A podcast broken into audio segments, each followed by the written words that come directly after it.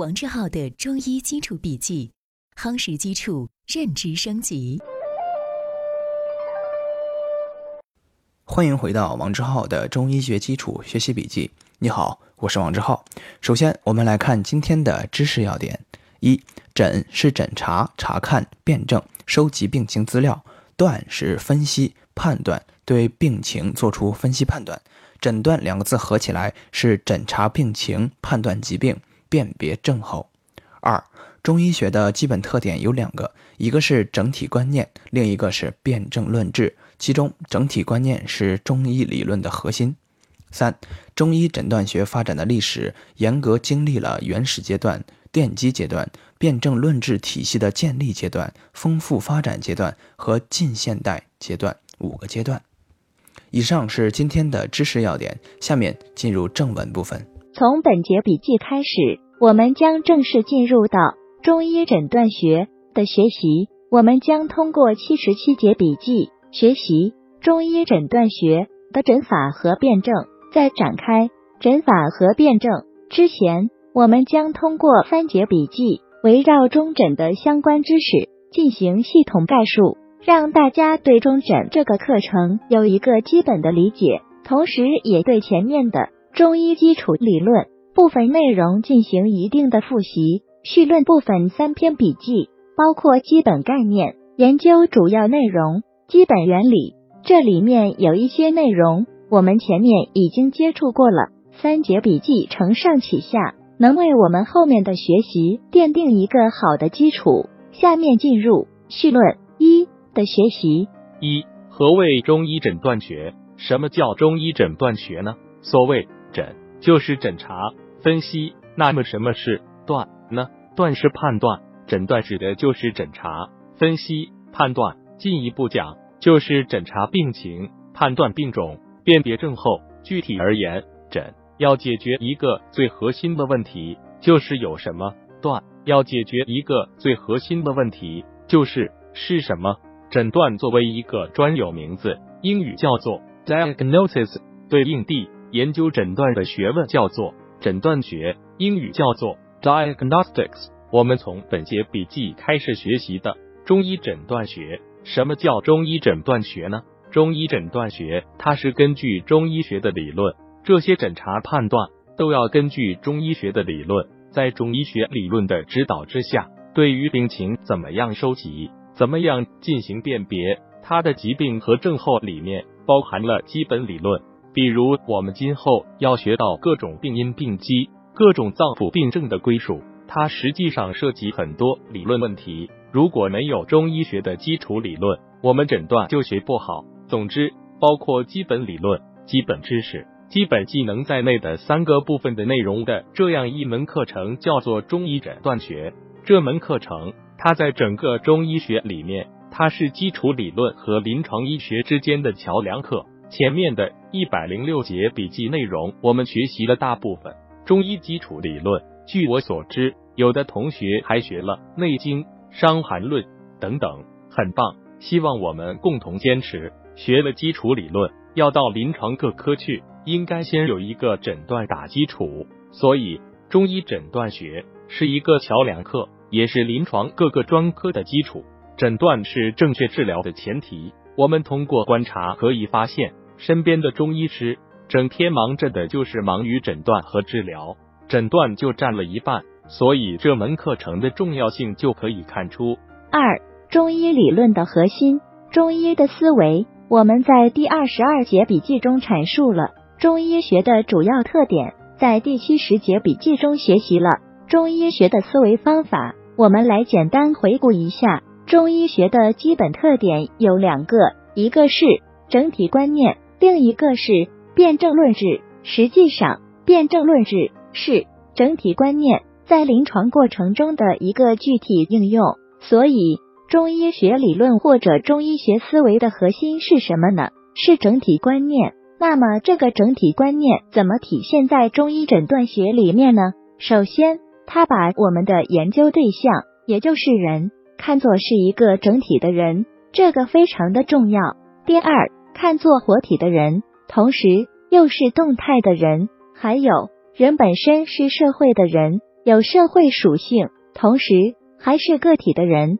整体观念其实有一个很重要的内涵，把人看成个体，人和人不一样，才因人而异。这个思维贯穿中医诊断学的始终。每种医学都有诊断学，中医诊断学之所以单独成为一门学科，区别于其他诊断学的最明显的标志就是这个整体观念。很多人说中医和西医研究的对象一样，都是人。其实西医研究的人和中医所说的人含义上有所不同。西医更多注重人的生物体本身。而中医学注重的是整体观念下的整体的人，活的人，动态的人。因此，中医、西医研究的都是人所，以中西医研究的对象是一样的。这个说法是不确切的。比如说，我们现在说的亚健康，介于疾病和健康之间的第三状态。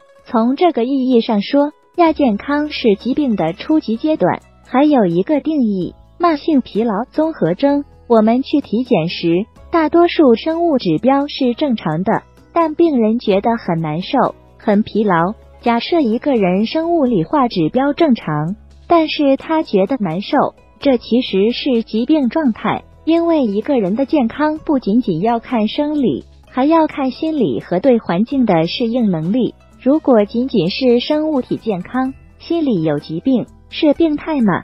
当然是病态。在中医学范畴内。亚健康其实就是属于疾病状态，亚健康的中医诊断这个说法是不存在的。三、中医诊断学发展的历史沿革。中医诊断学这个名词的正式提出，大致上是在中医院校开始教育的几十年时间，时间并不长。但是中医诊断体系经历了漫长的过程，最早产生的原始阶段。在我们祖先生活、生产、劳动过程中，免不了生病受伤。祖先们经历了判断积累的过程。随着人类文明的发展，经验得以记载。紧接着，中医诊断进入了奠基阶段，形成了系统的理论体系。春秋战国到秦汉，也就是公元前五世纪，扁鹊是最早的记载诊病的、辨证的、诊法的。今天下言脉者，扁鹊也是扁鹊发明了诊脉。我们知道，《黄帝内经》是我国现存最早的完整的医学著作。它不是最早，一九七三年马王堆出土的五十二病方成书时间比《内经》早，但是其对中医理论体系发展过程中并没有《内经》影响深远。所以，我们说《内经》是现存最早最完整的经典，其里面就有望神、察色、闻声、问病、切脉等等内容。特别是它奠定了辩证学的基础，《黄帝内经》既辨病又辩证，所以病和症是结合的。虽然它的内容不是很多，但是它强调的是病症结合。《黄帝内经》里面有这个扁鹊的《纳经》，把诊法归纳为望闻问切、神圣工巧，特别是重视读取寸口，这是《纳经》里面的。西汉的淳于意他创立了诊籍，诊籍的内容在。《史记·扁鹊仓公列传》里面有记载，里面收集了二十五个病案。到了东汉末年、三国时期，河南南阳张仲景将中医诊断推向了第三个阶段，辩证论治体系的建立。他主要的是在《伤寒杂病论》里面用六经来辨伤寒，以脏腑来辨杂病，是辩证论治的创始人。在这里还需要强调一下，他对疾病分类有独到的见解。疾病分类，我们到现在为止，就是疾病分类模式还是没有跳出医圣张仲景的大框架。三国时期还有两位名医，分别是华佗和董奉，他们三人并称为建安三神医。华佗主要是脏腑辩证，脏腑寒热虚实、生死是逆，这是华佗的中藏经。后来的阶段就是丰富发展阶段，王叔和著了脉经，王叔和的。脉经把脉分为三步九候，纳经强调了读取寸口，而寸口它又分为三步九候，里面讲到了二十四种脉象。诸病源候论是第一部讨论病源和病后的专著，里面有六十七门，共一千七百三十九候，里面对症状、疾病、症候都很详细。这一千多个收集的非常完整。如果大家感兴趣，好好的研究一下，里面有很多内容，我们现在还没有挖掘出来。哦，是的，《伤寒金镜录》里面是用图来反映舌诊，三十六个舌诊图。李时珍他不仅是一个药物学的大家，著了《本草纲目》，并且他著了《滨湖脉学》作为教科书。清朝的教科书是《医宗金鉴》，《医宗金鉴》里面讲到诊断的书，当时不叫做《医宗金鉴》，中医诊断不这样叫的，叫做《四诊心法要诀》，这是《医宗金鉴》里面的。林之汉的《四诊绝微》，这是一本专门讲诊断的专著。还有《望诊尊经》，是专门望诊的专著。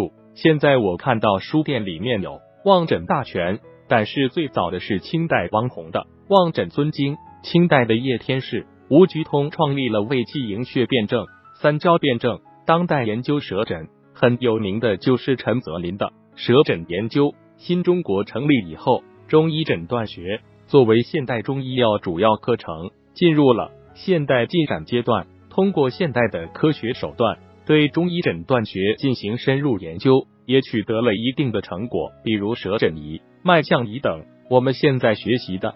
中医诊断学教材也是成果之一。以上是今天的正文部分。为了方便我们的共同学习，我将今天的主要内容绘制成了一幅思维导图，请你试着先不看文稿，仅通过思维导图回想我们本节笔记的内容，然后翻看文稿中的知识要点和正文内容，把自己没有掌握的知识点对应落实，将学到的新知附着在思维导图上，印在脑海里。好。这是本节笔记的第三个部分，思维导图部分。今天本节笔记留给你的思考提示：一、中医诊断学发展的标志性成就是什么？二、中医诊断学发展史对我们有什么启示？三、中医诊断学的主要内容是哪四个部分？